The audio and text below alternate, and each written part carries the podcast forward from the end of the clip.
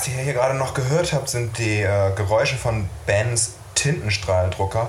Denn, äh, wie ihr vielleicht mitbekommen habt, der eine oder die andere, das große Sommergewinnspiel, was wir gemacht haben, steht noch aus hier bei den Flimmerfreunden. Und ähm, Unsere Aufgabe an euch war, sagt eure Lieblingsfilme oder Filme, die ihr mit uns teilen wollt, mit uns besprechen wollt und vielleicht kurz warum. Und wir haben extra diesen Wettbewerb immer länger laufen lassen, weil wir gespannt waren, was da alles kommt. Und ob da vielleicht noch mal irgendwie ein interessanter Film kommt oder so. Und ähm, naja, aber jetzt ist es irgendwie der Zeitpunkt, den wir, wollten Stöpsel zu einfach, wir ziehen. wollten einfach nicht glauben, dass die Leute uns diese Wünsche schicken. Wir dachten, irgendwie, das, sind doch nicht, das sind doch nicht wirklich unsere Hörer. Das sind die Filmwünsche. Es, es, es sind ein paar wirklich schöne Filme dabei, ein paar voraussagbare Filme, ein paar Filme, die man nicht vertreten kann oder guten Gewissens verteidigen kann. Aber wir werden es für euch versuchen, eure Ritter in schimmernder Wehr, die Flimmerfreunde. Das war jetzt nochmal halt. Mein Name ist Bernd Begemann. Ich bin Kai Otto. Und ich bin Schado. Wir haben das extra aufgehoben, auch für jetzt, weil Sommer ist und wir sind total durch. Mein, mein Tag übrigens, ich weiß nicht, ob es euch interessiert, wie es mir geht. Ja, okay. Kai, mein Tag, mein, mein Tag hat mit einer Oh, Abfuhr, Abfuhr begonnen. Ich drehe nächstes Wochenende ein Musikvideo und wir wollten auf einem Flughafen drehen. Ähm, dem Kieler Flughafen, was ein tolles Motiv ist. Und alles, alles sprach dafür, dass wir dort drehen dürften. Und ich habe versucht, das Treatment dem Motiv anzupassen. Der Kieler Flughafen, muss man dazu sagen, ist nicht gerade der belebteste. Also habe ich so eine Art Nein. Treatment geschrieben, was eher an einem Weil Leute da eigentlich nicht hinwollen. Die sind da nur, wenn Aschewolken Süddeutschland bedecken. Dann werden sie nach Kiel umgeleitet. Das passiert so unglaublich selten. Ja, ich glaube, ich glaub, der, letzte, der letzte Medienbericht über, über den Kieler Flughafen war die Landung von Boris Becker, wie man mir heute erklärt hat. Beim Warum nächsten Vesuv-Ausbruch wird Kiel bestimmt mehr frequentiert. Wie auch immer, jedenfalls, jetzt drehen wir nicht am Kieler Flughafen, weil. Weil du Naja, zu ehrlich warst. Weil ich zu ehrlich war. Weil ich Du warst zu ehrlich. Und genau das ist auch das Problem der Flimmerfreunde. Ich brauche ganz dringend einen Flughafen. Äh, wir sind durcheinander, wir kriegen keine Muster mehr, seit wir frei in Anführungsstrichen sind. Ähm, Gott, wir werden trotzdem irgendwas zusammenbringen. Übrigens ist mir was Wundervolles gestern passiert in Bremen auf der Breminale. Ich habe 20 Euro zugesteckt bekommen von Züricher Fans für uns, die spenden wollen. Ich habe die Namen vergessen. Sie haben das über einen Mittelsmann mir zukommen lassen. Danke an die Züricher Fans, die uns dreien 20 Euro gespendet haben. Nach Abzug meines Anteils kriegt jeder von euch jetzt 2 Euro. Danke, Bär. Ah, das ist okay. Ich, hey, ich teile gerne. Ich denke, der Herr hat mich reich gesegnet. Warum nicht auch äh, mit dem Geschirr anwandeln? Ähm, es ist so, wir dachten, wir melden uns mal für all die Leute, die sich Sorgen gemacht haben.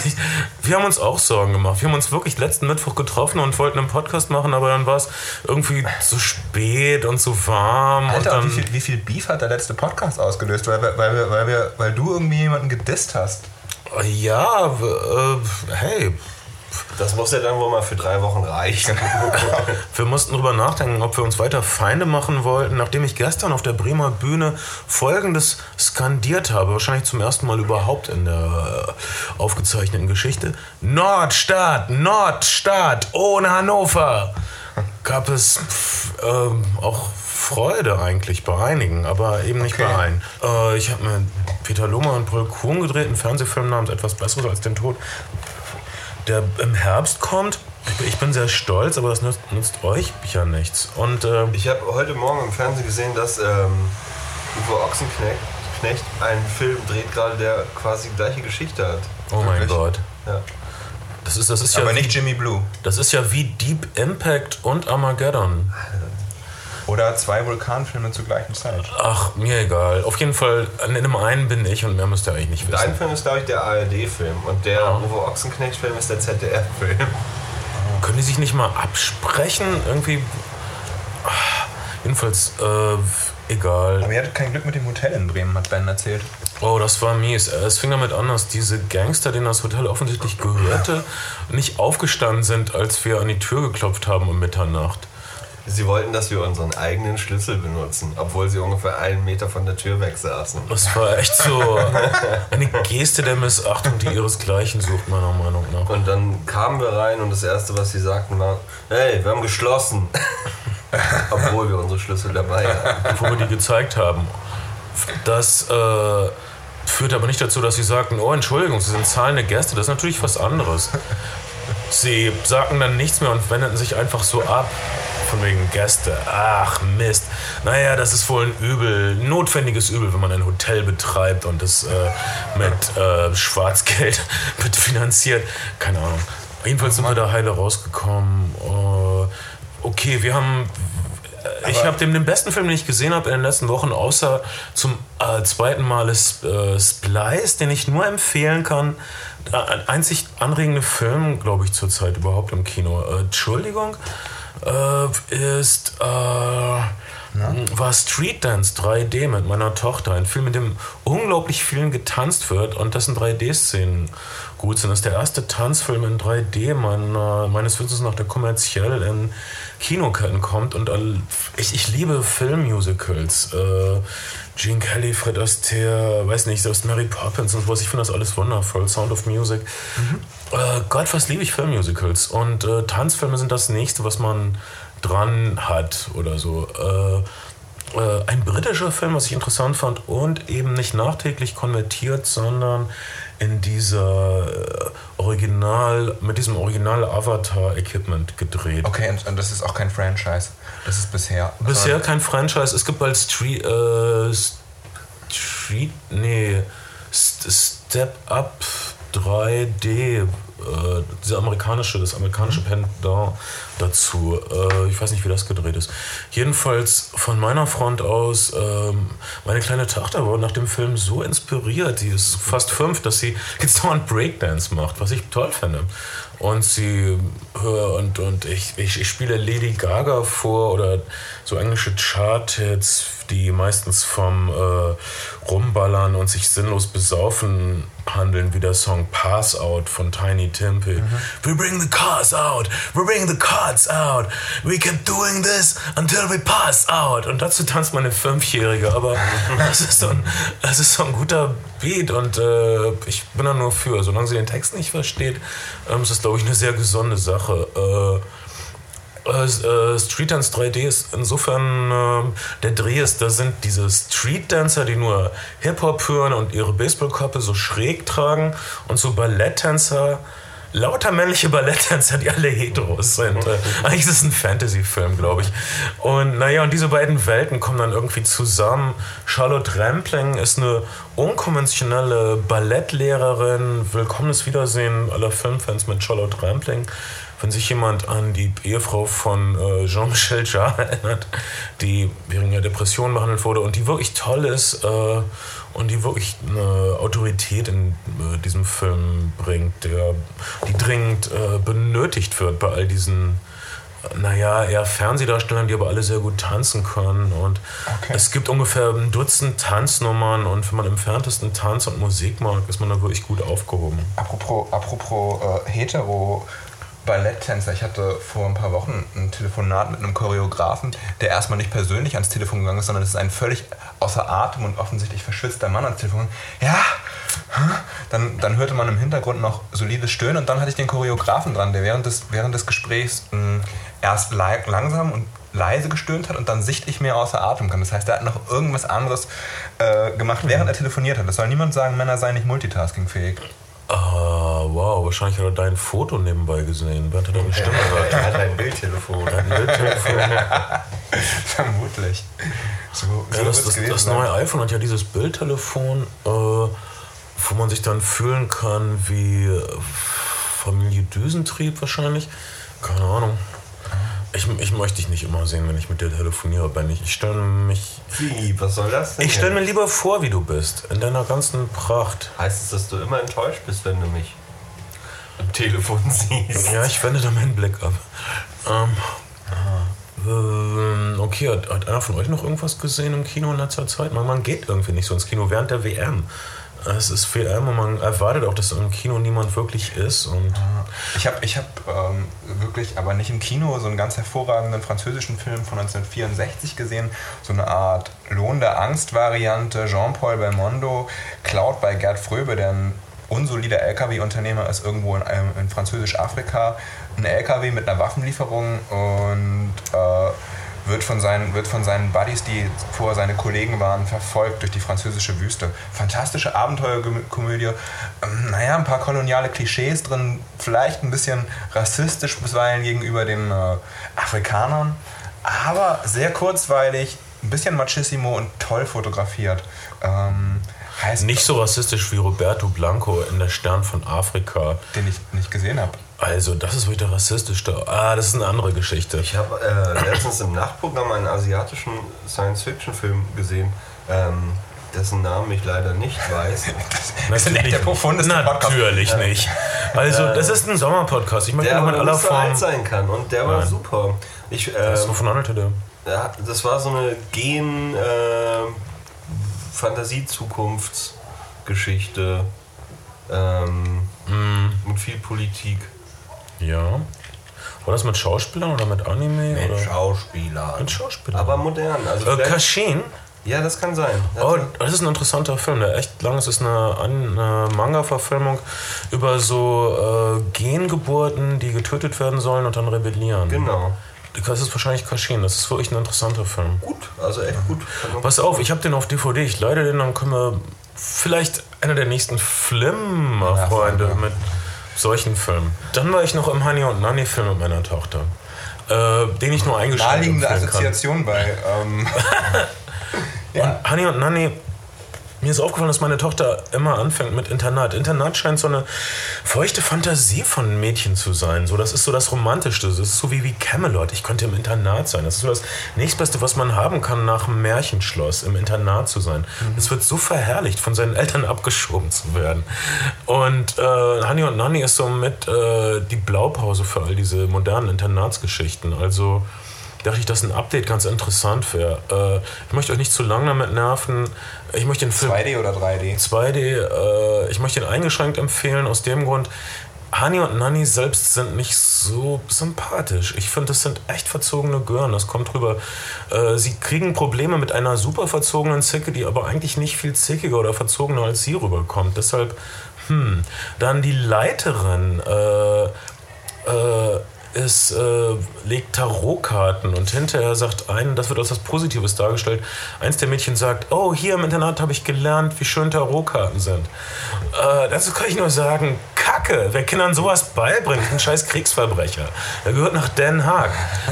Okay. Aber, aber ja, ich bin mal auf einem, ich habe mal ein reines Frauensilvester hinter mich gebracht, 1999, 2000, was ganz, was ganz cool war. Es waren lauter, ich war jung, es waren lauter ältere Frauen. Und, aber es war auch irgendwie dieses Tarotkartending, ist auch ein Frauending. Was, das sind einfach Welten, die sich uns vielleicht nicht so richtig erschließen. Doch, das tun sie.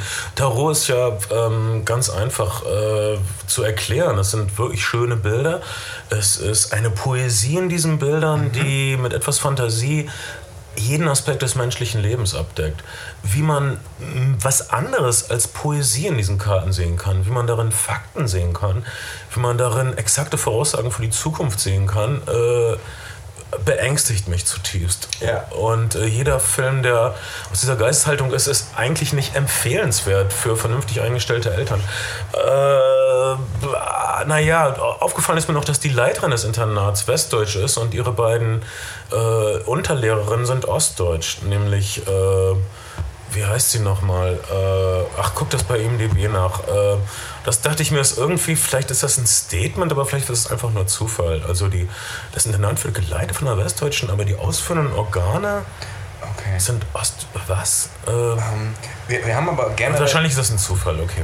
generell haben wir, haben wir diese Idee, dass manchmal ein Korrektiv für uns ganz okay wäre. Und wir machen ja diesen Podcast Frauenfilme, die nicht saugen oder sowas. Frauenfilme, die nicht mies sind. Und wir haben wir- schon ein paar gesammelt. Äh, schlagt, schlagt bitte, also wir haben, wir haben zwei Sachen. Schlagt bitte Frauenfilme, die nicht mies sind, vor, die wir uns daraufhin nochmal eindeutig angucken, weil wir können uns nicht durch dieses ganze Zeug 27 Dresses und so, wir können das nicht alles gucken. Ich glaube, info at Flimmerfreunde oder Kontakt at Flimmerfreunde.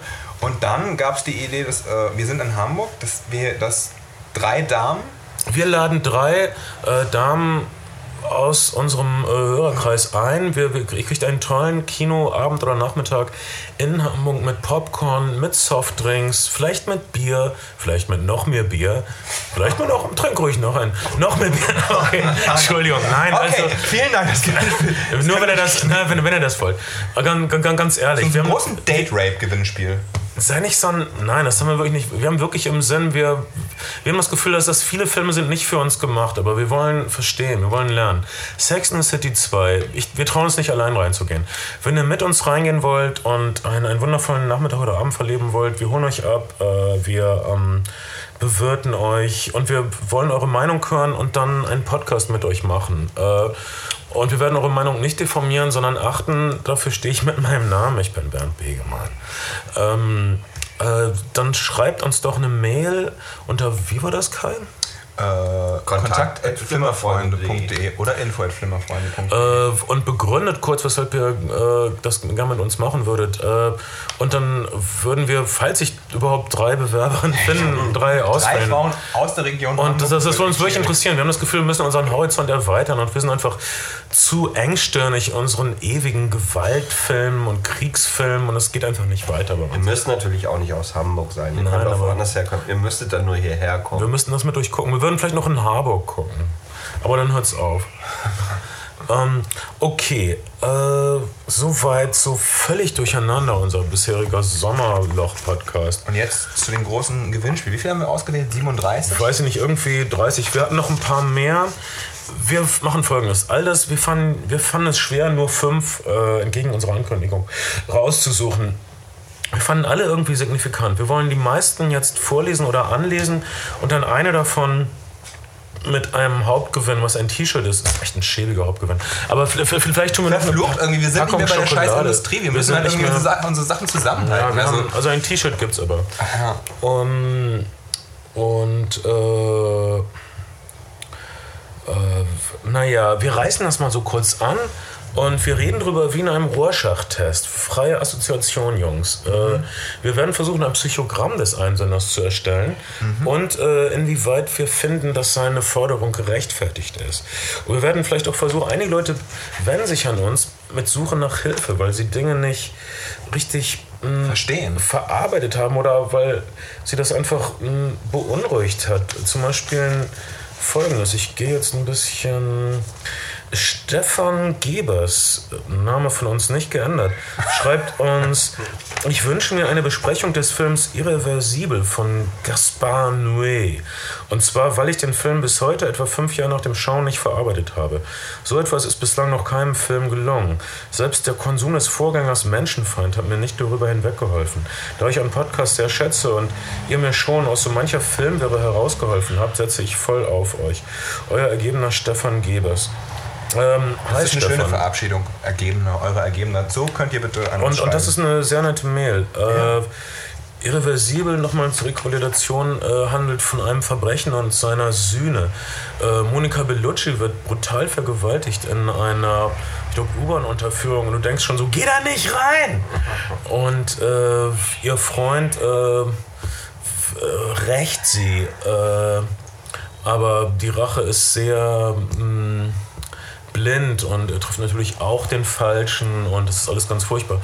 Die Krux des der Film ist rückwärts erzählt wie Memento, also er fängt an mit der Sühne, der Höhepunkt in der Mitte ist die äh, furchtbare Tat bei Monika Bellucci und er, er endet damit, dass Monika und ihr sie rächen werdender Freund auf einer Wiese sitzen und so reden über normale Sachen. Und äh, ich glaube, die Schauspieler wurden angehalten, ein bisschen zu improvisieren und äh, naja, und das merkt man dann auch. Also Monika Bellucci redet so ziemlich belangloses Zeug über Beziehungen und äh, was sie möchte, dass Männer sie attraktiv finden und was weiß ich, so ein Zeug. All das soll die Tat und ihre Sühne umso schockierender machen. Was, was interessant ist, weil, weil ähm, man hat irgendwie das Gefühl, eigentlich, eigentlich gab es ja ganz gute Frauenrache-Fantasien. Also wenn man einen Film sieht wie Miss 45, natürlich Mhm. alles Männer, alles Männerfilme, muss hier ja offensichtlich jemand stellvertretend für Monika Bellucci handeln. Äh, und, und dieses Konstrukt, also Miss 45 hat ja, hat ja das Zusammensein für, von Mann und Frau eigentlich dann mal für, die, für das Opfer komplett in Frage gestellt. Das ist ja überhaupt gar nicht mehr möglich in irgendeiner Form. Hier, hier ist es so, dass die Beziehung sozusagen, dass jemand Beziehungsarbeit leisten kann, dadurch, dass er, naja, die, Schä- die, äh, die, die, die Schänder seiner Frau dahin streckt. Ja, äh, Stefan hat nicht genau geschrieben, was er an dem Film verstörend fand oder äh, welche Szene ihn in, äh, in Erinnerung blieb. Ähm, Manchmal ist es wirklich so, dass man heimgesucht wird von Szenen. Mir ist das passiert, als ich äh, als Teenager, äh, 14, 15-jährig, äh, auf einem kleinen Schwarz-Weiß-Fernseher in meinem Zimmer äh, Ausschnitte aus dem Film Alien gesehen habe. Und nur die Szene, wo der äh, das Alien aus dem Bauch, das ist ein kleiner Spoiler jetzt, äh, herausbricht. Aber ihr müsst das echt gesehen haben bis jetzt. Äh, also ich habe diese Szene fast so unkommentiert gesehen und den Ton auch ganz leise gestellt, um nicht meine Eltern zu stören. Das, diese Szene hat mich wirklich so komplett verstört über Jahre hinweg. Und ich hatte das Gefühl, als der Film Alien in die Stadt kam, war die ganze Stadt neurotisiert. Vielleicht war, war nur ich das, aber kurz vorher war das bei dem Film Der Exorzist. Der Exorzist, weiß ich, der, Friedkin. viele Menschen verstört waren von der Exorzist. Einige Leute wurden äh, katholisch nach der Exorzist, weil sie so Angst hatten vor dem Teufel, dass sie dachten, nur der, die Kirche könnte sie beschützen. Ach, wirklich, wirklich seltsame Sache, die Filme machen können. Es gibt, Äh, äh, wir, wir wollten mal, war mal eine Idee, und das war über diesen, es gibt ja dieses Bible Belt Remake von, äh, was, was sozusagen äh, Emily Rose. Mhm. Und, es, und, es gibt, und es gibt diesen deutschen Film von Hans-Christian Schmidt, Ja. der ganz hervorragend ist. Ja. Leider völlig untergegangen wie, wie ist. heißt der nochmal? Ähm, Obsession? Nee, nee, Absolution, irgend so ein ein. Nee, nee, ich nee, glaube, da einen langen Titel. Ja, einen langen ähm, Titel. die, die, die Dingsbums, ähm, die. Okay, aber auf. Interessant, ich, ich habe nicht, also das geht um diesen, beide beziehen sich auf den Fall dieses bayerischen Mädchens, das Und, äh, und, und ähm, Hans-Christian Schmidt macht völlig klar, dass es sowas wie, wie Teufel nicht Transzendenz gibt. sowas gibt, aber, aber, äh, Die- aber der, der Emily Rose-Film. Ähm, lässt es im Unklaren. Ja. Vielleicht gibt es ja doch den Teufel. Genau, Vielleicht liebe- liebe- haben Exorzisten ja recht. Äh, Himmel, Herrgott. Oh Genau. Gott, das ist fast so schlimm wie Taroka. übrigens Aber- äh, wieder im Vatikan zum Exorzisten ausbilden lassen. Die suchen Fantastisch. Äh, Leute, das ist kein Scherz. Ja, mach das doch. okay, äh, hey, ähm, Mach den Verein dicht. Okay, jetzt habe ich es gesagt. Ähm, gut, ähm, Stefan, ich. Äh, Ich wollte auch noch kurz was sagen. Ich finde generell irgendwie scheiße, Filme rückwärts zu erzählen, wenn es dafür nicht einen wirklich guten Grund gibt. In dem Fall ähm, ist es allerdings auch schon ein bisschen her, dass ich den Film gesehen habe, hatte ich das Gefühl, dass, ähm, dass der Filmemacher einfach versucht, ähm, den Zuschauer zu zwingen, länger darüber nachzudenken, als er eigentlich müsste. Das stimmt. Eigentlich, wenn, man, wenn wir uns kurz vorstellen, dass der Film normal linear von vorn nach hinten erzählt würde, wäre der Film nicht so künstlerisch auf jeden Fall. Also jetzt ist die schockierende Rachetat am Anfang und die färbt den ganzen Rest. Die, äh, die, die sagt uns, es ist so furchtbar, es ist so ungerecht, es gibt eigentlich keine Tat, die so etwas Schlimmes wirklich sühnen könnte. Rache trifft die Falschen, Rache zerstört die Rachenehmenden. Nichts, was wir nicht wissen aus Italo-Western oder so. Ähm, ich weiß auch nicht. Äh, wahrscheinlich, was dich daran stört, ist die, die Tatsache, die in dem Film st- festgestellt wird, lieber Stefan, ist, äh, nämlich, dass schlimme Dinge passieren und dann kann man sie nicht wieder gut machen, außer noch schlimmere Dinge zu tun.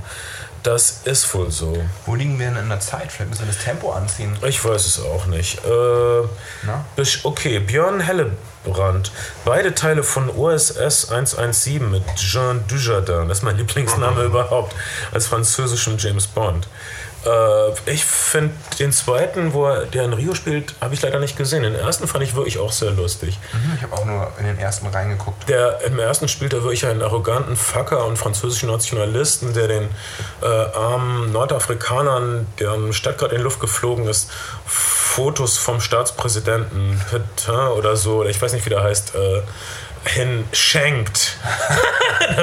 Worüber sie sich freuen sollen. Und äh, völlig selbstgefälliger Scheiß, der dem nie zuhört, der denkt, er wäre so geil. Ähm, es ist wirklich lustig. OSS 117, die beiden Filme, ich schätze mal, der zweite Teil ist nicht schlechter. Ich habe äh, hab ein paar Quellen gesehen. gelesen, dass der zweite äh, OSS 117 in Rio sogar besser war als der erste. Ich bin mal geneigt, das zu glauben. Es ist halt eine französische, wie eine französische Version von äh, Austin Powers, vielleicht noch ein bisschen schärfer, weil er so komplett antinationalistisch ist eigentlich. Und äh, naja, weil es so auch ziemlich eine der hm, eigentlich in, in Frankreich so offen über wie bescheuert ihre koloniale Phase in den 50ern und frühen 60ern war. Das wird eigentlich in so ernsten Filmen nicht so oft äh, behandelt. Also da benutzen sie jetzt diese durchgedrehte Parodie. Äh, insofern, ja, OSS 117, äh, tut mir leid, Björn, dass wir nicht näher darauf eingehen können. Du bist, wir sind völlig auf deiner Seite. Marus schreibt, ich würde mir einen. Fl ist Marus ein J Markus? Am Anfang steht Marus, hinter steht Markus, dann ist klar, dass es ein Junge ist. Ich würde mir einen Podcast über die wohl schlechtest schräger Scheiß ever Filme. Was für ein Wort? Daniel der Zauberer. High Alarm auf Mallorca. Von Uli, von Uli Lommel, Daniel, Daniel der Zauberer. Uli Lommel. Äh, Die Zärtlichkeit der Wölfe. Fa Fassbinder Kollaborateur. Ja. Ich hatte mal, ich hatte mal, wie das, wie das so ist, wenn, wenn Leute tot sind. Ich hatte, habe mal im Goethe-Institut in LA gearbeitet und, und wir haben eine Fassbinder-Retro gemacht und haben uns Uli Lommel eingeladen, der Nein. doch, doch. Und, ähm, und ähm, wir haben so ein Vorgespräch mit ihm geführt. Und es ist natürlich so, der hat, der hat versucht, also im Grunde genommen hat er die Geschichte erzählt von Fassbinder konnte keine Filme machen, bis er ihn getroffen hat. Und er hat Ja. ihn dann mal bei der Hand genommen. Geil. Und, ähm, Danke, Uli. Zu der, zu der, Zeit, zu der Zeit hat Uli äh, einen Film in, vor, vor äh, dem Zaubererfilm einen Film in L.A. gedreht, der von einem äh, jüdischen Komponistensohn handelte, der schwul ist, äh, nach L.A. gereist ist und dort auf Nazi-Zombies getroffen ist. Ähm, Genau unsere Art Film. Genau unsere Weil, weiß nicht zufällig, wie der heißt. Nein, leider, leider weiß ich es nicht, aber wir sind dann zu einem, zu einem Teamscreening eingeladen worden und das, die Mail zu der Einladung äh, mit dem, der, der, zu dem Teamscreening begann damit, dass äh, erstmal eine Entschuldigung drin stand. Äh, ja, ich weiß, die letzten Screenings waren nicht so gut, aber wir haben den Film nochmal neu geschnitten. Jetzt ist alles viel, viel besser. Also er kommt irgendwie nach L.A., rutscht, also äh, treibt sich in der Gay-Szene rum, ähm, muss rausstellen, dass sein Vater irgendwie mit der, mit den, mit der SS kollaboriert hat und äh, dass es irgendwie eine Verschwörung von Nazi-Zombies gibt. So, das ist, glaube ich, so der grobe Plot. Großartig. Fantastisch. Ein Aber echter- jetzt haben wir nicht ein über Daniel der Zauberer Künstler. gesprochen. Wir schätzen, dass der auch so gut ist. Aber wir ich haben hab- ihn. ich, ich, tut Freund mir leid, DVD, lieber ich ich Markus, wir haben auf Video gedreht. Es gibt, es gibt ein paar Bilder, wo, gesehen. wo Daniel vom, äh, wo, wo, wie, wie heißt denn der? Daniel Kübelbreck steht vorm Spiegel und man sieht im Hintergrund den Kameramann im Spiegel. Also echtes Handwerk. Wo ist das Problem? Ähm. äh, High Alarm auf Mallorca wiederum habe ich teilweise gesehen und ich muss sagen, das sind verdammt große Haie. Allein deswegen ist der Film, glaube ich, ganz gut und wir äh, wünschen uns alle, dass Mickey Krause aufgegessen wird. Insofern, ja, mehr Power für High Alarm auf Mallorca. Cannibal the Musical äh, von den South Park-Machern habe ich auch nicht gesehen. Ich bin ein Idiot. Ich auch nicht. Ich habe ich, ich hab nur den Team America-Film und den South Park-Film gesehen, aber nicht Cannibal the Musical. Äh, Ich habe eine DVD, das zählt jetzt nicht, von der Bühnenaufführung von des Evil Dead Musicals gesehen. Oh. Unglaublich gute Songs. Habt ihr das mal gehört? Nee. Also die laufen echt auf der Bühne rum mit Kettensägen, sind blutverschmiert und singen Songs, die so gehen wie What the fuck was that? What the fuck was that? Das ist so lustig. Oder eine Frau singt ein ganz trauriges Lied, äh, das so geht sie äh, so alle Männer, die ich jemals liebte, verwandeln sich in fleischfressende Zombies. Was auch so ein echt trauriges Lied ist. Nein, äh, Markus, du erwischt uns kalt. Wir haben all diese Filme nicht ernsthaft geguckt. Äh, du bist unser Held. Du kannst Filme, die wir nicht geguckt haben. Daniel der Zauberer, High Alarm auf Mallorca, Cannibal the Musical. Weil wir sie nicht gesehen haben, empfehlen wir sie alle ungesehen weiter. aber, aber Daniel, vielleicht möchtest du dir auch mal überlegen, was du mit deiner Zeit wirklich, wirklich anfangen willst. Äh, Moritz Stock schreibt uns eine lange Mail, die, tut mir leid, wir sind ein bisschen schlecht in der Zeit, in der er sagt, dass Garden State wirklich der tollste Film aller Zeiten ist. Garden State ist ein super Indie-Film. Äh, wirklich, wirklich schönes Coming-of-Age-Gefühl. Man hat das Gefühl, Cameron Crowe hat danach einen Film gemacht, der genauso sein wollte wie Garden State, aber total gefloppt ist. Was ist denn der noch? Äh, viele haben so einen ähnlichen Film gedreht, auch Beautiful Girls ist so ähnlich. Ja. Und alle diese Filme, jetzt kannst du mich kreuzigen, sind wie ähm, die Reifeprüfung. Es handelt, es handelt immer davon, dass jemand nach Hause kommt, ohne was erreicht zu haben. Zurückkommen, ohne was erreicht zu haben und dann äh, aber dort dann irgendwie die wahre Liebe finden und so. Das ist verdammt nochmal die Reifeprüfung.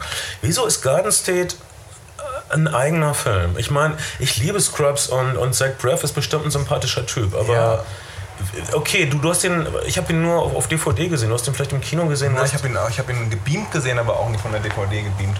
Also ähm, ich äh, fand den Film schon anrührend und charmant. Es ist einfach, ähm, das ist glaube ich das, das, der Punkt. Also man möchte ja manchmal auch was Generisches sehen. Der Film ist zwar ein Indie-Film, aber die Geschichte ist nicht wirklich neu, aber sie ist gut erzählt. Man hat, man, man hat einen exzellenten Soundtrack, wie das zu einem guten Indie-Film gehört.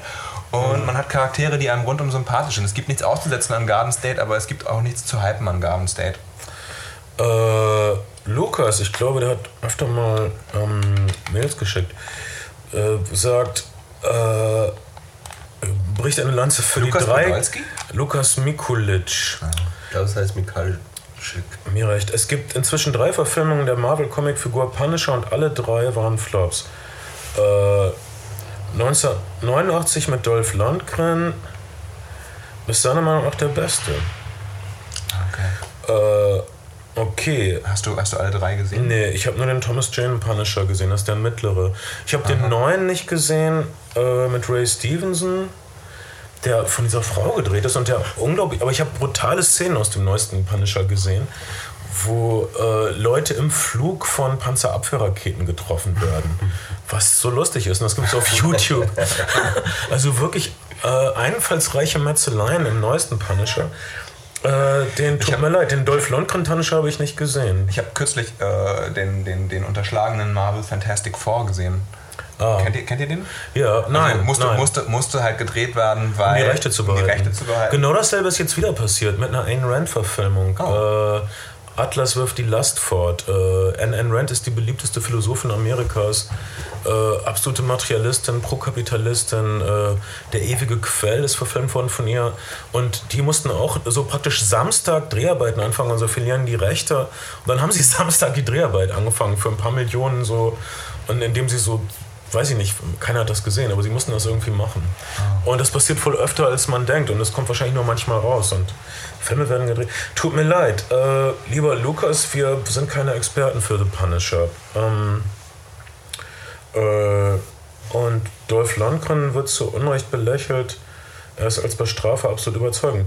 Sorry. Ähm, die Handlung ist sehnig und kompakt. Mark, Lukas schreibt über den Film, als ob er Dolph Lundgrens wundervollen Körper beschreibt, aber. Okay, also. aber wir, es ist keine Schande, sich zu Dolph Lundgren hingeben. Nee, Also, wir gucken das. Ich glaube, vielleicht wird es was mit dir, Lukas und Dolph. Äh, Unser Namens, unser Mas- Namensroulette. Marcel Jost Kleigreve äh, äh, äh, empfiehlt den Film Chopper ähm, von Andrew Dominic. Äh, ich, ich präferiere diesen Film. Wir haben Fans, die präferieren schreiben statt bevorzugen. Weil Mark Brandon die Figur des Choppers außerordentlich authentisch in der Tat. Okay, kurze Frage: Hat einer von uns gesehen? Mhm. Ich habe eine DVD davon zu Hause tatsächlich, weil ich sie in Dänemark auf dem Grabbeltisch gekauft habe. Schmeiß mal rein. Es gibt eine, ähm, eine, ein Seitenprojekt von dem Weezer-Gitarristen, das heißt, glaube ich, Chopper One. Das ist ganz gut.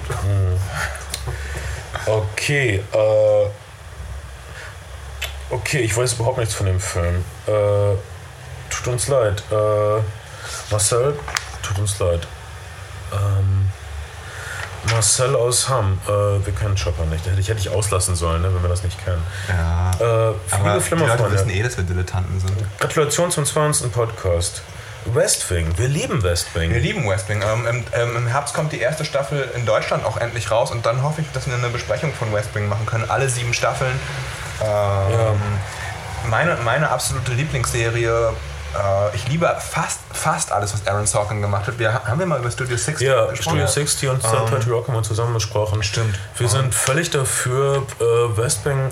Ich, ich sag mal, ohne Westwing wäre Obama nie als Präsident gewählt worden. Ja, es, die siebte Staffel, die siebte Staffel West Wing fühlt sich ein bisschen an wie Obama, Obamas äh, Run um die Präsidentschaft.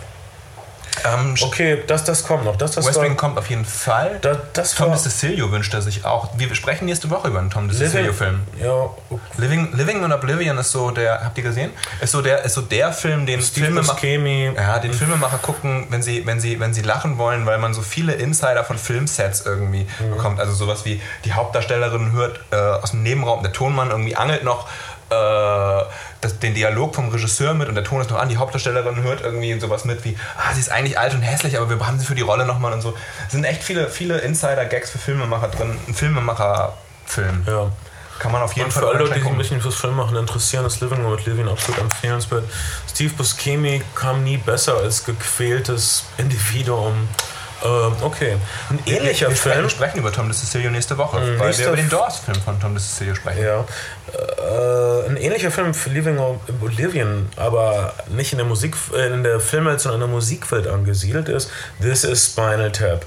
Also da kann man nichts mehr zu sagen. Spinal Tap ist das I Ging oder so. Das, äh, wenn man das nicht äh, gesehen hat, ich weiß nicht. Also vielleicht könnt ihr Menschen einteilen, Menschen, die Spinal Tap gesehen haben und Menschen, die Spinal Tap nicht gesehen haben. Äh, Ben, sag doch auch mal was.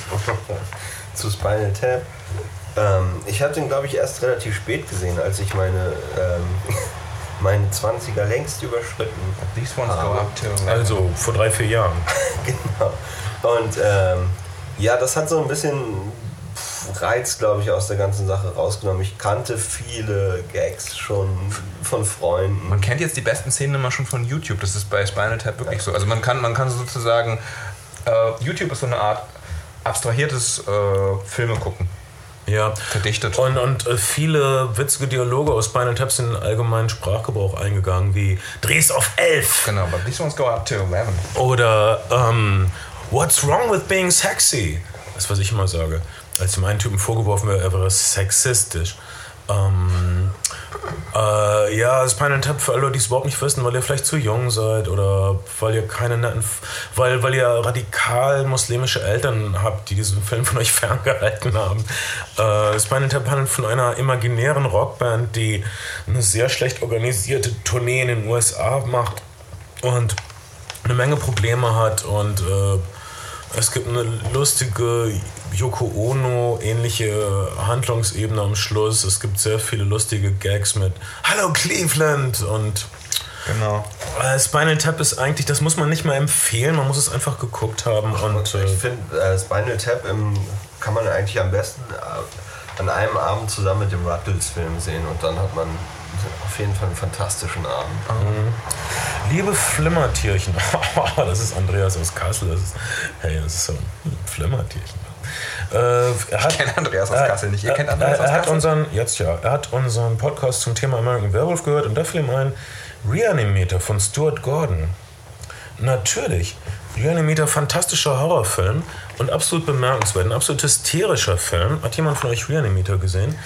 Mit äh, dem unvergleichlichen, habe ich den Namen vergessen, Steve Combs heißt er, glaube ich, oder Brian Combs, äh, als Wissenschaftler, der natürlich typisch Wissenschaftler, diese Ideen, die die haben. Er will Leichen reanimieren mit so einem komischen Serum. Naja, die werden reanimiert, aber haben sehr, sehr üble Angewohnheiten, nämlich Leute aufessen und so weiter. Äh, Reanimator äh, hatte noch mehrere Fortsetzungen und äh, Stuart Gordon äh, hat seinen speziellen Touch da reingebracht, der den Film äh, von den meisten Horrorfilmen unterschieden hat zu der Zeit. Stuart Gordon kommt nämlich vom experimentellen Theater und äh, Improvisationstheater Off-Broadway, was weiß ich. Und man hat viel von dem hysterischen Flair von obskuren Theateraufführungen in Reanimator. Ich glaube auch, dass äh, zeitlich waren, war dieser Film vor Evil Dead und dass Sam Raimi viel von ihm, diesem hysterischen Touch in seine Evil Dead-Filme hat einge äh, eingebaut hat.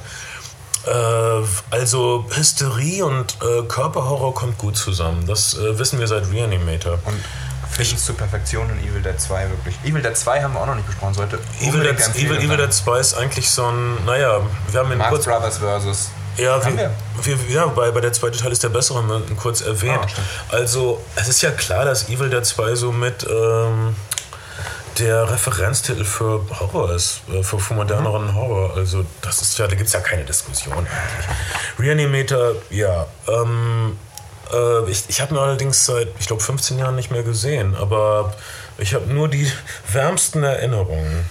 Und dann sagt er noch äh, David Mamet-Filme, Glenn Gary, Glenn Ross. Okay, David. Wir können mal wirklich mal einen David Mamet äh, Podcast machen. Vielleicht der amerikanische Gegenwartsautor, was Theater anbelangt, aber eben auch viele theoretische Schriften zu Film und Theater veröffentlicht. Ähm, sein, sein Regiebuch wird von, von, von Regisseuren weltweit als eines der besten Regiehandwerksbücher angesehen. Ähm, aber eben seit den 80ern eh auch Filmregisseur. Und Fernsehschaffer. Und, und das finde ich das Interessante an David der Mamet. auch Fernsehschaffer. Also das ist, wir haben ja jemanden, der wirklich äh, intensive Gegenwartsstücke über sexuelle Belästigung und über Immobilienverbrechen schreibt. Und dieser Mann nimmt, nimmt sich also des Genre-Kinos an, schreibt also eine Gegenwarts-Militärserie, äh, mhm. The Unit, schreibt, äh, äh, sein letzter Film war, war ein Kampfsportfilm, Red mhm. Belt, hat einen Film über einen Soldaten äh, Spartan gemacht mit Phil Kilmer. Der eine, der eine Art bessere Born-Identität ist. Also ja. Born, wir mögen die Born-Filme sehr, aber Spartan kriegt ja in jeder Videothek auf den Grabbeltisch, ist aber, ist aber ein super, super Twist an, äh, was die Born-Identität anbelangt. Glengarry Gone Ross ist ein Frühwerk von äh, David Mamet Aha. und äh, ist eine Umsetzung seines Theaterstückes und äh, David Mammoths äh, ganzen äh, Serien, äh, Theaterstücken kommt immer wieder äh, so ein Thema vor, was ich nirgendwo sonst behandelt sehe, nämlich Immobilien. Und, und hier geht es nur um Immobilien. Äh, der Film heißt nicht umsonst House of Games. House Nein. of Games. Ähm. Ähm, also die, die, die, diese Idee, äh, unbeweglichen Besitz zu äh, erwerben oder die ganzen das, das, das ist so wie, wie das gelobte Land. So. Ich, ich, ich könnte ein, ein Grundstück besitzen oder so. Witzigerweise vergleicht er in seinem Regiebuch Filme, Filme machen auch mit Hausbauen. Hm, okay, es, einige äh, Dramaturgen oder ein, einige Dramatiker haben diese Haussache am Laufen. Ich erinnere mich an äh, Arthur Millers Biografie, Auto, Autobiografie Zeitkurven, wo er schreibt, dass um sein erstes Theaterstück zu schreiben, musste er im Garten seiner Eltern mit seinen eigenen Händen ein Holzhaus bauen und er konnte dieses Stück nur in diesem Holzhaus schreiben und das hätte er vorher gewusst. Okay. Und wahrscheinlich ist das so eine Obsession, die amerikanische Dramatiker haben, die ich nicht verstehe. Ich will meine scheiß Ruhe, egal. Aber Marilyn Monroe hat es verstanden. Ja, auf jeden Fall war sie kurz da. Ähm, Im Holzhaus. Und äh, ja, Glenn, Glengarry Glenn Ross ist ein, äh, wie du sehr richtig äh, schreibst, äh, Andreas aus Kassel, äh, ein, ein Schauspielerfest mit äh, Al Pacino, Jack Lemmon, Alec Baldwin, Alan Arkin, Ed Harris, Kevin Spacey, Jonathan Price.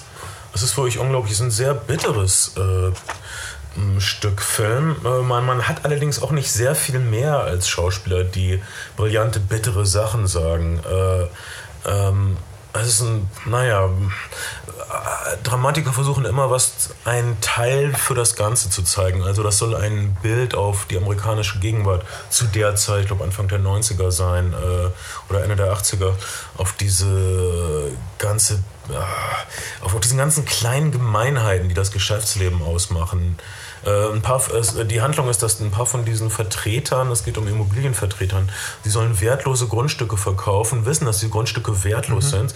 Sie werden also praktisch dazu angehalten, Kunden zu betrügen und werden nicht die, nur derjenige wird weiter beschäftigt, der die meisten Abschlüsse macht. Also ihr eigenes Überleben hängt davon ab, andere Menschen zu schädigen. Äh, das, sagt David Mamet, ist die Realität unseres Wirtschaftslebens. Okay, wer bereit ist für solche bitteren Worten, schaut Glenn, Gary Glenn Ross. Und äh, wir haben hier Nick Cool. Äh, äh, der schreibt, Nick Cool ist bestimmt ein Pseudonym, ne? Naja, wenn, cool, wenn, K, wenn Cool K-U-H-L geschrieben wird, dann ist es vielleicht kein Pseudonym. Wenn es C-O-O-L geschrieben wird, könnte man davon ausgehen, dass das Nick Pseudonym ist für. Ja, Nick Cool sagt, wir sollen über The Limits of Control von Jim Jarmusch besprechen, weil wir erstens noch fast nichts über Jim Jarmusch gesagt haben. Fairer Punkt. Zweitens, der Film wäre interessant, ob ihn mag oder nicht. Äh, drittens, der Fairer Film Punkt. sehe sehr gut aus. Viertens, er spricht kein Spanisch. Ich habe Limits of Control nicht gesehen. Ich habe Limits of Control gesehen und ich kann sagen, das Beste an der Limits of Control DVD, und der Special Edition DVD ist eine sehr lange Making-of-Dokumentation, in der Jim Jarmusch über das Filmemachen, ich hoffe, die ist überhaupt auf der deutschen DVD drauf, ich habe die US-DVD, ähm, über das Filmemachen sinniert und darüber, dass Filmemachen eine Art Improvisation sein soll und dass das Unerwartete äh, dabei eine Rolle spielt. Und man äh, Christopher Doyle sehr, sehr gut erlebt, der mein absoluter Lieblingskameramann ist. Der Film an sich ist so, ein, ist so eine filmische Meditation, die wirklich ein bisschen zähflüssig dahin läuft und es gibt so eine Wiederholung von Szenen und das ist ein ganz interessantes philosophisches Konzept, was da irgendwie behandelt wird. aber, aber es nimmt einen halt nicht wirklich mit und ich will ehrlich gesagt immer noch unterhalten werden. Ähm, also man kann Limits of Control aus verschiedenen Gründen sich angucken und es ist auf jeden Fall ein interessanter Film, was man ja gerne sagt, wenn man Filme nicht so 100% durchdringt. Ähm, ah, es war aber sehr, ich glaube, ich weiß, worauf der Regisseur hinaus wollte und es ist interessant. Übrigens auch was, was David Mamet in seinem Regiebuch, also er meint, die schlimmsten Filme wären interessante Filme, weil das eigentlich nur heißt, dass äh, den Film niemand wirklich unterhaltsam fand. Und Filme machen wäre eigentlich Handwerk, das ist David Mamets Auffassung. Äh, mhm. Jim Jarmusch sieht das sicherlich ein bisschen anders. Aber die Doku, die Doku ist äh, den Kauf wert. Wenn die, wenn die Making-of-Doku auch auf der deutschen DVD ist, kauft den Film, weil es sehr, wirklich sehr fantastisch ist, Jim Jarmusch bei der Arbeit zu beobachten. Okay, Marco Steinbrecher schreibt, äh, wir sollten auf jeden Fall über Versus von Ruhei Kitamura sprechen. Was so ein japanisches Matrix-Look-Ding ist, was ich auch nur en passant gesehen habe und nicht wirklich interessant finde. Ich, ich weiß, dass bei Japan, in, in Japan, äh, wir haben oft, öfter mal über japanische Filme gesprochen und wir bewundern sehr den hysterischen Vibe dieser äh, mhm. Filme. Mit, mit, mit wenig Budget, viel Blutvergießen. Ähm, ähm, ich habe Versus damals auf dem Fantasy-Filmfest gesehen und fand ihn äh, prima. Okay. Ich, ich, ich denke, dass das mal ein Sondercast ist, diese ganze, zum Beispiel jetzt gibt es äh, Filme Mutant Gore Squad, wo es um, es ist praktisch wie X-Men nur umgedreht und pervers mit Mädchen, die, äh, naja, den aus den Armen so Kettensägen wachsen und die in ihren, statt ihrer Nippel äh, Sägeblätter haben oder irgendwas extrem viel Blut vergießen, äh, äh, aber auch irgendwie ernst. Ähm, ich muss sagen, da müssen wir, glaube ich, ähm, das ist, glaube ich, vom selben Regisseur auch, dieses, dieser neue Film, äh, Tokyo Gore Mutant Squad. Ich habe keine Ahnung. Äh, auf jeden Fall ist es ein ernsthaftes Thema und ähm, ich glaube, da, da machen wir einen Sonderpodcast. Äh, Marco, Fall. bitte. Aber vorher müssen wir unbedingt noch Frauenpodcast machen, weil wir sonst, wir können unser Gesicht uns nicht mehr im Spiegel angucken. Mm, also, Thomas schreibt, wir sollen über Willow sprechen. Okay. Vielleicht müssen wir mal einen Val Kilmer Podcast machen auch. Ähm, Willow. Äh, er schreibt von George Lucas, aber George Lucas hat ihn noch nur produziert. Genau, George Lucas hat nach den Star Wars Filmen erstmal nichts mehr inszeniert. Ähm, wir wissen aber auch nicht wirklich, wer. Er hat ja auch nur Star Wars 1 inszeniert und naja. Wir wissen auch nicht äh, wirklich, wer Willow gemacht hat. Ist, aber es ist nicht Cassidy, ne? Nee. nee. Auf jeden Fall ist er Willow. Nein, Ron Howard natürlich. Ron Howard. Scheiße, das weiß man ja. Äh, Willow, ähm, echt kompetent. Äh, netter Fantasy-Film. Ich fand ihn damals schon zu familienfreundlich. Ich hätte mehr gern so Conan-Brutalität gehabt, aber das bin vielleicht nur ich. Oh, der Conan, der Conan-Regisseur hat gerade diese Comic-Verfilmung gemacht. So, John Milius. Ja, äh, wie, wie äh, Stimmt, wir haben auch über den, über den, über den äh, Gangsterfilm von John Milius gesprochen. Ja. Aber er hat jetzt gerade diesen, diesen äh, Kane irgendwas. Äh, so, ich habe den zu Hause auch. Äh, ähm, nein, das wird nichts mehr. Ja, das wird, das wird ich, weiß, mehr. ich weiß es nämlich nicht mehr. Äh, Willow äh, von Ron Howard, äh, Val Kilmer sieht gut aus. Man, es fällt einem kaum auf, dass er so klein ist, wenn er nackt dasteht. Äh, einer, der den Haupt-Evok gespielt hat in Das Imperium schlägt zurück, äh, Quatsch, in äh, Rache der Jedi, oder die Rückkehr der Jedi, Entschuldigung. Äh, der Haupt-Evok spielt jetzt ein, naja, ein Zwerg, der aber kein Zwerg ist, sondern ein klein, eine kleine Person namens Willow. Ähm, und die retten irgendwie ein wichtiges Baby und äh, der böse Lord Kal-El will das Baby. Eigentlich ist es so eine Babyjagdgeschichte. Mhm. Ähm, ich fand den Film nicht brutal genug und es kommt einmal am Schluss ein Drachen vor, das reicht mir nicht. Aber hey, ähm, äh, erst, erst, ich finde, es ist irgendwie so ein Sonntagnachmittag-Film. Man kann den Film mit einem Siebenjährigen gucken, ohne Probleme, würde ich sagen. Äh, Conan nicht. Nein. Ähm, insofern, ja, ist ein guter Familien-Fantasy-Film. Tut mir leid, das ist. Ähm, tut mir leid. Äh, Thomas schreibt zwei Vorschläge. Phase 4 äh, ich hoffe, du sprichst über den wundervollen Ameisen-Invasionsfilm von mhm. Soul Base. Eins von der, der einzigen Film von Soul Base, der bekannt ist für seine unglaublich tollen Titel. Äh, der hat die Titel gemacht für einige Hitchcock-Filme mhm. und für viele tolle 60er-Jahre-Filme. Phase 4 ist wirklich ein ganz fantastischer Film. Äh, die Ameisen übernehmen. Äh, der Film ist äh, vergleichbar mit, dem, äh, mit der Urversion von Andromeda, Tödlicher Staub aus dem All.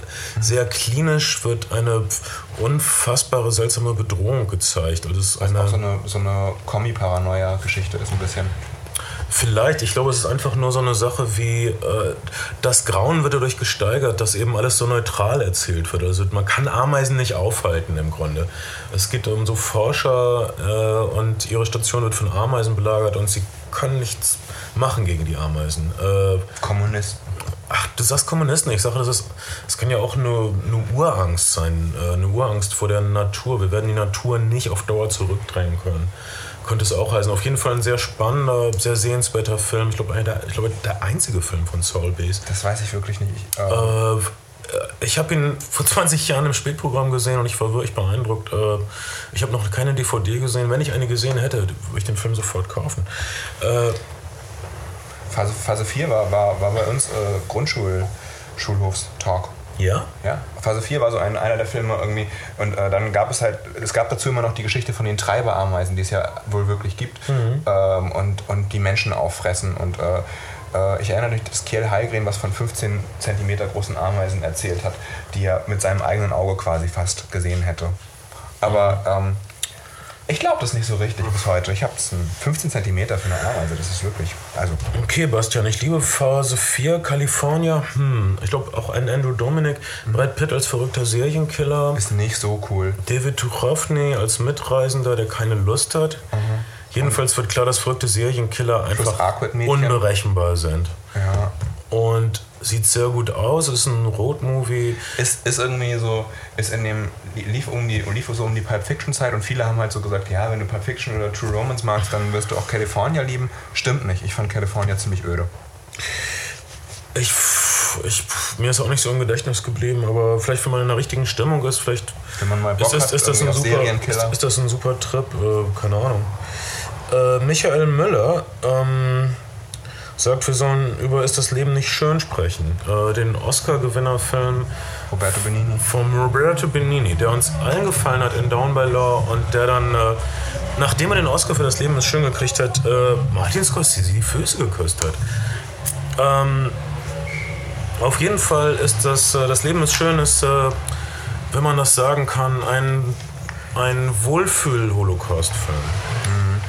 Ähm, ja, auf jeden Fall einer der wenigen Filme, die versucht haben, dem, dem Holocaust und Konzentrationslagern eine komische, warme Seite abzugewöhnen, was schon abzugewinnen. Also ich, ich, ich denke, der Film ist äh, legitim mhm. äh, und naja, man, man fühlt sich wirklich wohl, weil Robert Benini einfach, äh, der, kaum jemand kommt so warmherzig rüber in einem äh, Film. Äh, er ist vielleicht ein bisschen zu sehr der äh, fast äh, karikaturmäßige Italiener. Immer die Bambini, immer, ach, wir machen uns erstmal was zu trinken, oh, wir werden erstmal was, wir essen mhm. erstmal was und das ist alles so schön und hier die Familie und das kommt mir ein bisschen zu Italienern vor. Aber hey, wenn er halt so ist und wenn der Italiener an sich, um es mit Bastian Schweinsteiger zu sagen, nur mal so ist von mir aus. Auf jeden Fall, ähm, naja, man, man, man ist sehr traurig nach dem Film. Ähm, er ist sehr geschmackvoll schwarz-weiß gedreht. Äh, es gab zur selben Zeit einen ähnlichen Film, der untergegangen ist, Der Zug des Lebens, über mhm. eine wahre Geschichte. Ist das Leben ist schön wirklich schwarz-weiß gedreht? Oh, ich habe in Erinnerung schwarz-weiß. Vielleicht, vielleicht, vielleicht ist er nicht schwarz-weiß. Vielleicht ist er Farbe. Warum nicht? Ich bin Schindlers Liste war schwarz-weiß. Du meinst, es ist nicht Schindlers Liste? Na, okay. Ähm, äh, ich persönlich fand ihn schön, aber ich möchte ihn nicht nochmal sehen, weil ich einfach hier in Hamburg sind überall diese Gedenksteine vor den Türen von äh, mhm. Wohnhäusern, wo eingelassen wurde, wer hier deportiert wurde und, und wo er äh, gestorben ist. Äh, hier vor, vor, in, in, dieser Straße gibt es mehrere bronzene, äh, kleine, äh, rechteckige Gedenksteine. Ich, ich finde das so schlimm, dass das passiert ist. Ich, also das Leben ist schön, ja, wenn man noch nichts weiß von dieser Zeit, ist es, führt es einen vielleicht ran, aber wir, wir, müssen uns auch irgendwann dem Grauen stellen. Das Leben ist schön, stellt sich nicht dem absoluten Grauen. Vielleicht, äh, ich, ich, ich sage nach wie vor, im, im, Leben eines jeden Menschen kommt die Zeit, wo wir innerlich gefestigt uns dem Grauen des 20. Jahrhunderts stellen müssen. Diese Woche, diese Woche habe ich gesehen uh, Night Train to Munich, ein Carol Reed-Film von 1940, ziemlich mit dem Team von auch The Lady Vanishes, einem, einem mhm. sehr guten frühen Hitchcock, der 1939 gedreht wurde, in der Zeit quasi während, während Hitler Polen überfallen hat. Mhm. Und es ist so der erste Film, den, in dem es Konzentrationslager-Szenen gibt. Also das beginnt damit, dass in Prag jemand ähm, in, in ein Lager gesteckt wird und mhm ist eine echt recht humane Vorstellung noch von, von Konzentrationslagern. Natürlich ist es alles fürchterlich so, aber, aber ähm, man kann damals noch Witze über Nazis machen, was ein bisschen obskur ist, wenn man halt weiß, was das war. Der Film ist halt Anfang mhm. 1940 in die britischen Kinos gekommen. Zu dem Zeitpunkt ist England schon in den Krieg eingetreten gewesen nach dem Überfall auf Polen. Wenn man sich überlegt hat, was halt dann wirklich später ans Licht kam, ist das eine bemerkenswerte Darstellung von, von Nazitum. Vieles trifft es halt schon, aber, aber manches ist auch wirklich noch arg harmlos. Also, also das erste Mal, ich, ja, ich, ich, ich, ich, würde ihn sehr gerne sehen. Also abschließen, äh, ich meine zu einer Zeit, die man nicht abschließen kann. Äh, wie gesagt, ich habe also jetzt viele äh, junge Leute, die nicht selbst an den Nazi-Verbrechen beteiligt waren, so wie ich, Entschuldigung, ähm, äh, äh, sagen, na, ich habe das doch nicht gemacht, was geht mich das an? Nein, aber es ist halt eine es sind Schulden, die wir übernommen haben. Auch, auch wenn ihr Eltern hattet, die verschuldet sind, dann hinterlassen sie euch Schulden. Ihr müsst euch diesen Schulden irgendwie stellen. Ihr müsst euch zumindest bankrott erklären oder irgendwas. Mhm. Das muss man schon tun. Und naja, ich liebe die Bibel als Literatur und da steht bis in die siebte Generation äh, leiden die Kinder an den Sünden der Väter. Das, ja, man muss halt einfach sehen, das ist auch eure DNA, die halt die gleiche Bombe tickt auch in euch, die euer Großvater im Osten hinterlassen hat. Also ich, naja. ich, ich, persönlich fühle mich nicht beschädigt dadurch, dass man von mir verlangt, mich mit der Nazi-Zeit auseinanderzusetzen. Und ihr solltet es auch nicht tun. Und äh, ist das Leben nicht schön, ist so ein äh, leichtes Eingerufen. Ich kann sagen, nichts, was man sagt, ist wirklich angemessen. Ja, ähm, äh, okay. Wir sprechen darüber. Michael schreibt die fabelhaften Baker Boys. Boys. Ja, die fabelhaften Baker Boys. Ich, ich kann äh, Michael Ballhaus macht Kim Basinger bekannt mit einer 360-Grad-Fahrt. Sekunde, fabelhaften Baker Boys ist ja wohl immer noch Michelle Pfeiffer. Ja, Michelle Pfeiffer, Verzeihung. Macht nichts. Mit den beiden Bridges-Brüdern, Jeff und Bo. Auf den Punkt sein, Michael Ballhaus fotografiert es wunderschön. Es geht um eine schäbige Kneipensängerin namens Susie Diamond und zwei ungleiche Brüder. Jeff ist ein bisschen künstlerisch, Bo ist ein bisschen kommerziell ausgerichtet. Steve Kloves dreht einen wundervollen Film über mittelmäßige Musiker, die Geld verdienen müssen wundervoller, empfehlenswerter Film. Steve Kloves daran danach nicht mehr als Regisseur leider in Erscheinung getreten, aber schreibt Harry Potter Drehbücher oder so. Also mhm. ist gut im Geschäft. Und äh, es ist ein wundervoller kleiner Film über Musik. Ich kann ihn nur empfehlen auch. Okay. Da hast du völlig recht, Michael. Marco Mühl wünscht sich, manche mögen es heiß.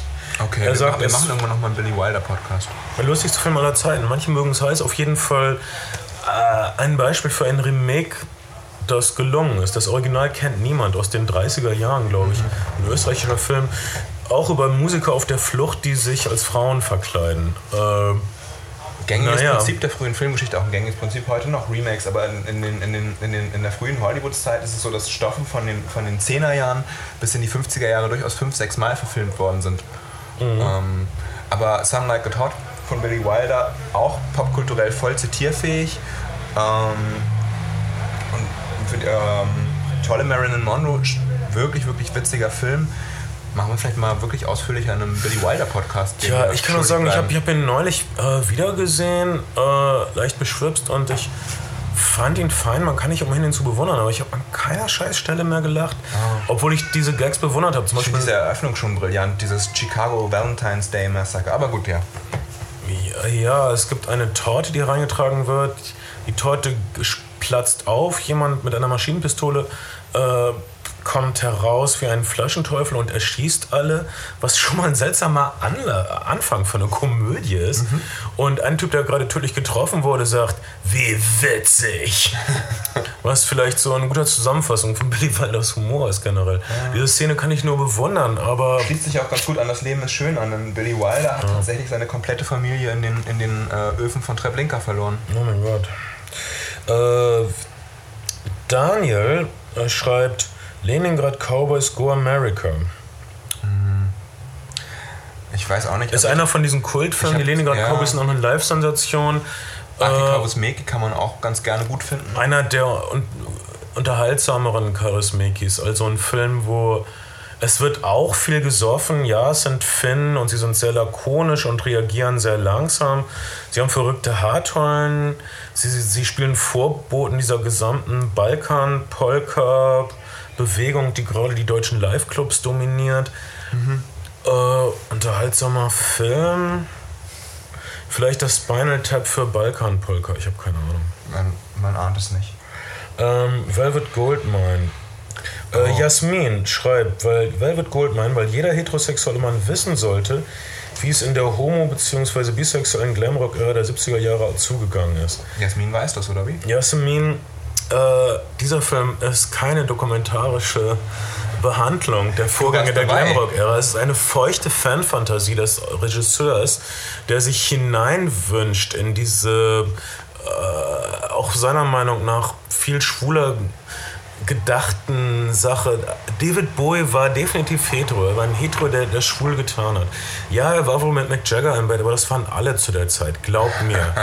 ähm, ähm, ich sage, Velvet Goldmine, Jasmin, ist eine feuchte Fantasie. Äh, ähm, äh, ein Fan will sich vorstellen, wie wäre es denn gewesen? Wie war es denn im Bett mit Iggy und David? Das ist die ultimative Fanfix-Fantasie. Ein, ein homosexueller Regisseur stellt sich zwei. Michael Stipe, noch ein Schwuler, nichts gegen Michael Stipe. Äh, Also auf jeden Fall nicht wegen wahrscheinlich- Michael Stipe wegen seiner sexuellen Orientierung. Nein, nur wegen seiner selbstmitleidigen Scheiße. Ähm, oh, tut mir leid, ich, jetzt mögt ihr mich nicht mehr. Dazu bin ich da.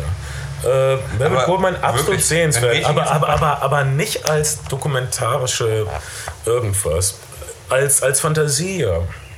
Äh, es, es geht tatsächlich um die Glamrock-Ära. Äh, egal. Äh, Grand Prix von John Frankenheimer. Fantastisch. Na, natürlich wünsche ich das ein Junge und natürlich finden wir das fantastisch machen uns nicht drüber lustig. Wir sind echt so, wir sind echt so vorurteilsbeladen. Grand Prix, ein fantastischer Rennfilm. Tolle Montage, Splitscreen. Vielleicht der beste Rennfilm? Ja. Ja, immer, Das, das immer was noch. Rennie Harlan gerne mit Sylvester Stallone gemacht hätte. Das, was Tony Scott gern mit Days of Thunder gemacht hätte. Ja. Grand Prix, der beste. Äh, äh, ich finde, dass, also, also erstmal sind die Auto. Das ist eine Ze- Zeit, als Autorennen wirklich gefährlich war. Mhm. Und äh, keine, keine Knautschzonen, die die Autos selbst waren, scheiß Todesfall. Vor allen Dingen kein, kein Regisseur konnte Auto-Action so gut inszenieren wie John Frankenheimer. Schlag Mhm. mich aber wirklich niemand. Das merkt man selbst noch in dem letzten Film oder vorletzten Film, den er gedreht hat, Ronan. Der letzte Film war echt ein Stinker mit Ben Affleck. aber Ronan, äh, Ronan einer der besten Autoverfolgungsjagden wieder. ja, Also, obwohl John Frankenhammer da wirklich schon auf die 80 zugang oder sowas, auf die 70, egal, aber wirklich alt, aber hat immer noch diese Dynamik für eine sehr, sehr gute Autorennszene. Das ist vielleicht eine B-Tugend eines Filmemachers, Autorennen inszenieren zu können, aber wenn man im Kino sitzt, und ich habe Grand Prix zum Glück auf einer großen Leinwand gesehen, es ist eine A-Tugend. Äh, es gibt nichts Aufregenderes als Geschwindigkeit im Kino. Lebt damit. Berliner Schule. Entschuldigung. Ähm, äh, danke, Thomas. Äh, äh, ähm, jemand möchte Godzilla, Monster aus dem All von Akira Kubo. den ich nicht. Keine ich kenn- Ahnung, wir, wir wir, kennen wir kennen den paar. Original Godzilla-Film, wir kennen Ja. irgendwie ein bisschen was dazwischen, aber wir kennen, wir, wir kennen den, wir kennen den nicht wirklich. Wir wollten, wir haben Jörg Buttgereit eingeladen und er hat eigentlich gesagt, er kommt vorbei und macht mit uns ein paar Godzilla-Filme, weil er auch ein tolles Godzilla-Buch hat. Heiner Übing will nochmal Garden State. Haben wir ja jetzt. Haben wir ja jetzt. Äh, Thomas Hellriegel, toller Name. Ich bin der Riegel aus der Hölle. Ich bin der Snickers des Teufels. Nicht schlecht. Thomas Hellriegel, Koyanis Katzi. Äh, Einer der letzten Kunst, Kunst, Kunstfilme, die richtig in die Kinos Und kamen. Teil einer Trilogie, die Danach interessierte Leute, dann gibt es noch Paujais Katzi, es wird dann immer mystischer. Mhm. Indianische Prophezeiungen. Äh, Koyanis Katzi kann man, kann man wirklich sehen. gut bedröhnt sehen, aber auch gut nüchtern sehen. Es sind wunderschöne Filme über. Äh, man sollte es, da würde ich sagen, lohnt sich eine Blu-ray einfach und ein großer Projektor. Es sind wunderschöne Bilder über den Zustand der Erde vor 20 Jahren ungefähr. Ein assoziativer Film. Äh, dann, man geht aus dem Film und hat wirklich das Gefühl, dass man äh, mit allen Erscheinungen, mit dem Wunder des Lebens, mit der Bedrohung des Lebens verbunden ist. Vielleicht ein bewusstseinsschaffender Film, ein bisschen ein Hippie-Film. Ein bisschen esoterischer Film, aber vielleicht auch ein spiritueller Film auf eine gute. Habe ich, hab ich meine Koyanos Quatzi-Geschichte mal erzählt, die ich während der Berlinale erlebt habe? Echt nicht. Ich habe auf der Berlinale so eine quasi Referenz an den Film gesehen, die, das war ein 90-Minuten-Film, der aus neun Stillfotos bestand, von dem jedes Foto zehn Minuten lang gezeigt wurde. Und ähm, ein Teil der Berlinale findet im Cinemax am Potsdamer Platz statt. Und in dem Cinemax war zu dem Zeitpunkt, das ist mittlerweile glaube ich nicht mehr so, auch noch normaler Publikumsfilm. Und oft ist es ja so, dass betrunkene Prolls, nachdem sie aus dem neuesten Arnold Schwarzenegger rauskommen, äh, gern noch mal ein Kino weiter talken und einfach mal reingucken. Und so war es auch bei dem Film. Wir haben also in diesem Film mit neuen, mit neuen Fotos gesessen und mitten im Film kamen halt vier betrunkene Prolls rein, die halt gegrölt haben, Bierflaschen in der Hand hatten und sich in eine Reihe gesetzt haben. Und erst haben sie noch geredet und geredet und dann wurde es immer und immer, immer stiller. Und nach fünf Minuten sind sie aufgestanden und haben still das Kino verlassen. Bravo. Das war meine, das war meine Proll-Geschichte. Äh, neun Stillfotografien, äh, äh, Fotografien in 90 Minuten in Koyanos Quatzi. Felix aus Rostock wünscht sich, in China essen sie Hunde. Okay, wir, wir, mach, wir, machen, wir machen diese ganzen Dänen-Action-Geschichten mal. Aber exzellenter Film auch. Ähm, So, das auch, auch Old Man in New Cars ist auch fantastisch und dieser, dieser Deut äh, die, die reißen es dann ein bisschen aus mit diesem, mit diesem deutschen Film, den sie auf TV gedreht haben, äh, dessen Namen mir gar nicht einfällt. Egal. Noch fünf oder sechs Mails. Wieder Lukas Mikulic, Heartbreak Ridge. Er schreibt, der Film ist herrlich reaktionär.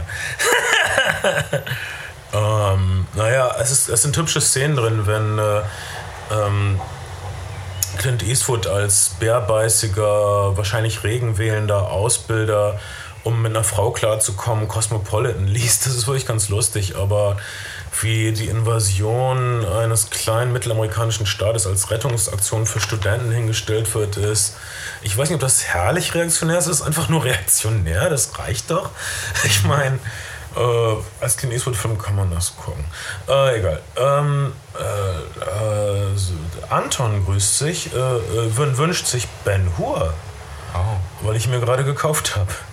Wichtig zu der- wissen bei, bei Ben Hur ist, dass der, das Buch eigentlich Judah Ben Hur sa- heißen sollte, aber dass dem Autoren dann nahegelegt wurde, den Titel doch mh, etwas abzukürzen, um die ganzen Christen, äh, die Bücher kaufen, nicht abzustoßen. Und äh, das hat er gemacht und voilà, einer der äh, erfolgreichsten Buchtitel des frühen 20. Jahrhunderts Wichtig. und einer der erfolgreichsten Kinofilme des 20. Jahrhunderts. Ja, und zwar in beiden Fassungen. Äh, Die Stummfilmfassung fast noch besser und die Actionsequenz aus dem Stummfilm so gut, dass sie quasi eins zu eins in dem, in dem äh, Farbfilm gelandet ist. Interessant ist, dass Sergio Leone einen, einen, einen äh, Assistentenkredit bei Ben Hur bekommen hat, weil diese Filme eben zu der Zeit in Italien und in Spanien gedreht worden sind, was deutlich billiger war, als in den USA zu drehen.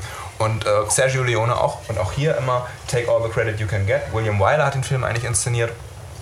Ähm, Sergio Leone hat also quasi in Interviews gerne be beschrieben, wie er das Wagenrennen quasi im Alleingang inszeniert hat. Aber das Natürlich. tatsächlich. Sergio Leone kann man nicht weiter trauen, als man ihn werfen kann. Ich Was- glaube, dass das, das, Gewicht war nicht im so- Grunde hat Uli Lommel auch Sergio Leone alles beigebracht, was er wissen musste. Ähm, aber, aber wie gesagt, äh, William Wyler hat für, den, für, den, für, den, äh, für, die, für das Wagenrennen wirklich das, das, die Stummfilmvariante, die in dieser tollen, in dieser tollen DVD-Box mit dabei ist. Man bekommt auch den, den Stummfilm Ben Hur. Also wenn, wenn du jetzt die große Ben Hur Box kaufst mit, Mhm, mit der 50er Jahre William Wyler sind Version, krieg- kriegst du auch die, den Ramon Navarra Stummfilm Ben Hur. Aha. Großartig. Ähm, Sicherer Kauf. sicherer Kauf. Und, äh, Denn Ben Hur ist nach wie vor eins der beispielhaften Spektakelfilme. Und er ist ein, es ist ein Historiendrama, es ist ein leicht christliches Drama, aber das wird nicht so rausgestellt. genau, das ist die, eine, die, diese eine schwule Liebesgeschichte, ist es auch noch. Okay. War- es, gab, es gibt die schöne Geschichte, dass William Wyler völlig bewusst war, dass es ein homoerotisches Drama zwischen den beiden Hauptfiguren gibt. Aber man und er am Set immer hat sagt auf keinen Fall Charleston Heston, dass das eine schwule Liebesgeschichte ist. Weil das- das dann sein, wäre. sein, sein Buddy hat also gesagt, okay, es ist eigentlich eine Liebesszene, aber sag das nicht Charleston, weil der hat irgendwie, äh, Charlton, der hat Angst vor, vor Männerliebe. ja, ja. Anders als Was wir. nur gesund ist. ähm, äh, es ist das Spektakel äh, nicht nur des Wagenrenns, sondern auch äh, zum Beispiel die, diese Galeeren-Szene, also ein, ein, eine antike Seeschlacht wird gefilmt, Mhm. aus der Perspektive der Galeeren-Sklaven heraus. Und das ist wirklich spannend und wirklich furchtbar und äh, Es gibt bravo. eine kurze Begegnung mit Jesus in der Wüste. Ja, Hatten wir alle schon, aber. hatten wir alle schon, besonders zu der Zeit. ähm, und genau so war das auch. Äh, Sebastian schlägt uns vor, Wolf Haas Roman Der Knochenmann. Oh, okay, schöne, schöne Filme. Ähm, ja. Also drei, drei Verfilmungen gibt es von, von Wolf Haas. Äh, Silenzium, Komm süßer Tod ist die erste, Silenzium ist die zweite und der Knochenmann ist die letzte, war letztes Jahr im Kino. Sehr böser Humor. Im Grunde genommen schreibt Wolf Haas in so einer Art Hardboiled Crime-Tradition, die bei, bei Chandler und Hammett irgendwie abguckt. Wei- würzt das Ganze mit einer Menge österreichischen Humor und, und ist sehr, sehr zynisch und lesenswert. Und die, die Verfilmungen sind toll. Vielleicht, vielleicht machen wir mal einen Podcast für die äh, Wolf Haas-Verfilmung. Also bei, bei uns im, äh, im Tourauto ist das immer sehr willkommen. Man, manchmal, Hörbücher? nein, der, der, unser Keeper liest uns manchmal Passagen vor und ich bin Okay. immer glücklich, wenn alles anfängt mit Es ist schon wieder was passiert. Das macht mich glücklich. Wolf Haas liest auch, es gibt auch einige. Josef Hader ist natürlich toll, einer der Mhm. wenigen äh, genießbaren Kabarettisten. Er ist wirklich zutiefst genießbar. Er ist wirklich ganz lustig, was man echt selten sagen kann von Kabarettisten. Und, Und äh, ähm, die Hörbücher sind auch toll. Wolf Haas liest teilweise selber. Ihr Also, ja, äh, der Knochenmann, also man, manchmal auch bei dem Film. fand ihn super. Ja, ich, ich fand zum Beispiel wie bei der Anfang, das ist dann so klar, dass dann der Ladendiebin mehr geglaubt wird als unserem Anti-Helden und so. Das, also er ist ein bisschen so ein Malen nach Zahlen-Loser zu sehr für meinen Geschmack manchmal. Okay. Aber trotzdem prima. Äh, danke, Sebastian. Lukas Neuhaus, ich, ich verbringe diese Lukasse durcheinander. Äh, okay. Ah, er wünscht sich The Goddess of 67. Ähm, aus verschiedenen Gründen. Einerseits spielen sicherlich viele subjektive Disney Arthouse-Filme wunderschön fotografiert. Okay, in diesem Film geht es um ein, äh, um ein Auto und um eine Reise mit einem Auto und zwar um einen französischen Citroën. Und es ist ein Road-Movie, äh, es ist ein sehr künstlerischer Film. Ich fand ihn ein bisschen langweilig. Okay, nächster Film. ähm, in Brügge oder Brügge sehen und sterben. Haben, haben, wir drüber gesprochen? Haben wir drüber gesprochen. Haben wir drüber gesprochen, fanden wir alle Das ist super. die letzte Seite, wir müssen jetzt durchkommen. Wir sind jetzt schon seit für äh, check den Ohrensessel-Podcast, in dem wir über den Film gesprochen haben. Ich glaube, das war Killer auf Urlaub, Brügge sehen, Podcast. Brügge sehen und sterben. Es gibt einen Ohrensessel-Link auf unserer flimmerfreunde.de Seite. Geht auf den Link und, und die, checkt die in Folge heißt sowas wie Killer im Kill, Urlaub. Killer, auf, Urlaub. oder sowas. Da haben ja. wir in Brügge sehen und sterben besprochen. Äh, äh, wir haben fast nur Jungs, die sich Sachen wünschen. Local nicht. Hero ist auch, ein, ist auch kein schlechter Film. Das war ein von 1982. Okay, kann man irgendwie nicht schlechtes sagen. Jemand kommt nach Hause. Ja. Verdammt, wir wollen ja einfach aufhören. Tut uns leid. Tut mir Ah. leid. Die letzten, das ist alles so lieblos. Wir wollen MASH, ja, ist ein Klassiker, leck mich doch. Ähm, äh, Kerstin, endlich mal wieder eine Frau. The Big Chill. Das erste Mal meiner Meinung nach, dass Motown-Musik äh, im großen Stil in einem Soundtrack benutzt wurde, allein schon deshalb. The Big Chill ist die Mainstream-Version eines äh, früheren Films namens The Return of the Syracuse Seven von äh, John Sayles, der bekannt ist als äh, Drehbuchautor und der auch viele andere Filme gedreht hat, ich weiß nicht. Aber Lawrence Kasdan ist natürlich der kommerziellere Regisseur, äh, William Hurt, Jobis Williams, äh, sehr viele gute Schauspieler. Es geht um die Enttäuschung der 68er-Generation. Was habe ich zu der Enttäuschung der 68er-Generation zu sagen? Fickt euch doch alle. Mann, Mann, nehmt euch mal zusammen. Hört auf rumzujammern. Rudi Dutschke an der Regierung wäre ganz furchtbar geworden. Das erinnert mich an den Verkäufer beim Mediamarkt, der äh, mich mit folgenden Worten angesprochen hat. Ich stand so, ich stand so äh, bei, den, bei den Anlagen und er wollte mir irgendwas über Verstärker erzählen und da fing, fing das Verkaufsgespräch mit dem Satz an: So, jetzt lassen Sie sich mal was von jemandem erzählen, der 68 was bewegt hat. Nein, ne? Echt? Und, und, jetzt, und jetzt Verkäufer im fucking Mediamarkt ist. Das ist nicht wahr. Lassen Sie sich mal jemand, äh, was erzählen von jemandem, der 68 was bewegt hat. Das Medi ist er lebt im. Mediamarkt Kiel. Also ich denke, alle Generationen sollten zusammenarbeiten und wir wollen das jetzt auch Wem geben wir denn jetzt das T-Shirt? Äh, noch nicht, aber wir haben noch eine Seite gefunden. fuck. Tut mir leid, russische Filme, okay, das ist ein äh, eigenes Thema. Äh, und zwar Stalker, okay. haben wir schon drüber- müssen drüber gesprochen, Bahnhof für zwei, G und Sie. Ja, ja. Ru- russische Kriegsfilme sind ja meine Lieblingskriegsfilme. Insofern Genosse Soldat, Befreiung, Krieg Können und wir jetzt Frieden, aber auf keinen Bruder, Fall alles toll. über, die, über, die russischen, über den russischen Krieg und Frieden hast du schon mal in Extensio gesprochen. Wirklich, russische Krieg und Frieden, einer der besten Filme aller Zeiten. Gott, ich bin völlig fertig. Es ist Ah. Sommer. Das, das war's. Okay, Leute, wir lieben euch alle. Aber ich sag, äh, den Preis, unser T-Shirt kriegt ähm, Stefan Gebers, weil er der Einzige ist, der die menschliche Größe hatte, uns um Hilfe zu bitten und uns nicht seine Meinung aufzudrängen.